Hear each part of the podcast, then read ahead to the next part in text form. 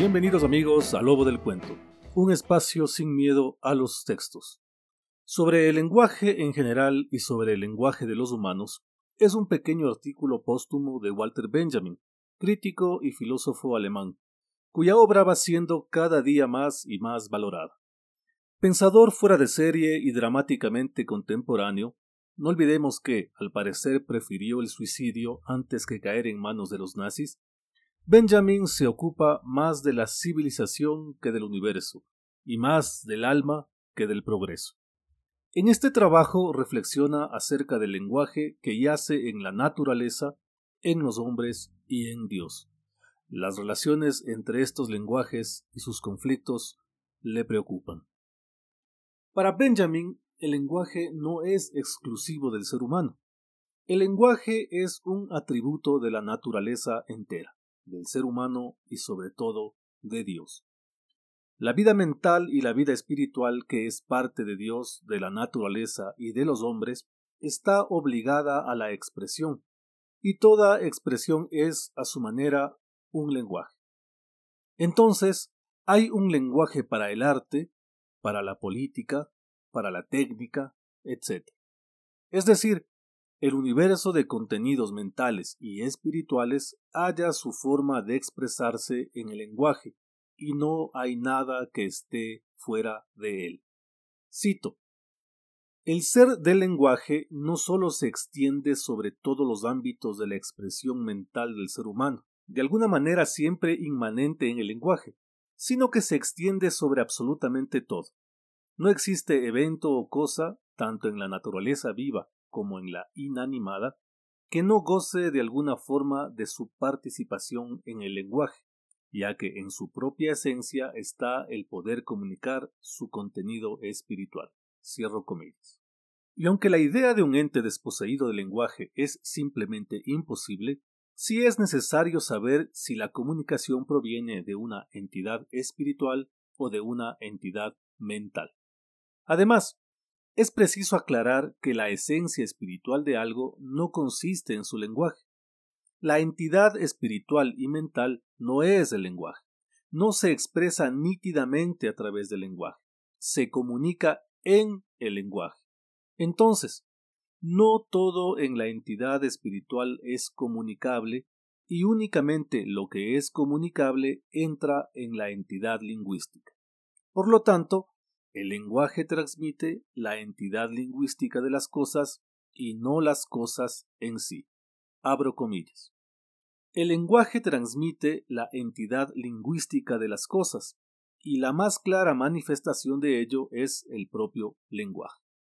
La respuesta a la pregunta ¿qué comunica el lenguaje? sería cada lenguaje se comunica a sí mismo. Por ejemplo, el lenguaje de esta lámpara no comunica a la lámpara, pues la entidad espiritual o intelectual de la lámpara, en la medida en que es comunicable, no es de ningún modo la lámpara misma, sino la lámpara guion lenguaje, la lámpara en la comunicación, la lámpara en la expresión. Cierro comillas. Para la entidad espiritual, el lenguaje es su medio y en este sentido el lenguaje se comunica a sí mismo en sí mismo. En otras palabras, toda entidad tiene para expresarse el lenguaje, pero el lenguaje es un medio del propio lenguaje, lo que significa que entre lo que es la entidad espiritual y lo que alcanza a expresar por medio del lenguaje se crea un gran espacio vacío. Infinito al decir de Benjamin, lo que hace del lenguaje algo mágico. Abro comillas. El problema original y fundacional del lenguaje sería entonces su magia. Pero el hablar de la magia del lenguaje nos remite a otra dimensión del mismo lenguaje, a saber, a su infinitud. Cierro comillas. Si la entidad lingüística de las cosas es su lenguaje, la entidad lingüística de los humanos es su lenguaje. Y los humanos, para comunicar su entidad espiritual y mental, usan el lenguaje que nombra.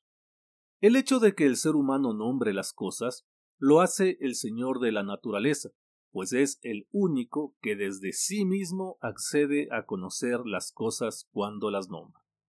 La creación divina se completa con la asignación de nombres a las cosas por parte de los humanos, escribe nuestro autor, quien ve en el libro del Génesis una revelación objetiva de la naturaleza del lenguaje y la indudable relación entre la creación y el lenguaje.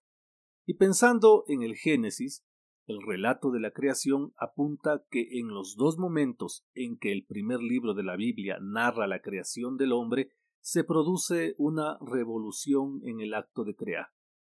En el primer relato de la creación, Dios crea al hombre con su palabra, como ya lo hizo con todas las cosas, pero le entrega al mismo tiempo el dominio sobre todas las bestias. Por otra parte, en el segundo relato, aunque a Dios solo le basta con nombrar las cosas para crearlas, al hombre lo crea a partir de la tierra, y además le insufla su aliento para darle vida. Abro comillas. El lenguaje es, por tanto, lo que crea y lo que culmina, es palabra y es nombre. En Dios el nombre es creador por ser palabra y la palabra de Dios es conocedora porque es nombre. Y más adelante dice, de todos los seres, el humano es el único que nombra a sus semejantes por ser también el único que no fue nombrado por Dios. Cierro comillas. Y así el hombre continúa con la labor de Dios, es decir, dar nombre a las cosas que Dios ha creado. En este sentido, Benjamin asegura que en la pluralidad de lenguajes es preciso reconocer una jerarquía. Primero, la palabra que crea, la palabra que es perfecta y que es atributo de Dios. Segundo, la palabra que nombra, que es de los hombres. Y tercero, la palabra de inconmensurable inferioridad, que es la palabra muda de las cosas. Y en la relación de estos lenguajes se produce un fenómeno al que el filósofo lo denomina traducción, y que consiste en que, en un mundo de lenguajes jerarquizados, el lenguaje superior traduce a todos los demás.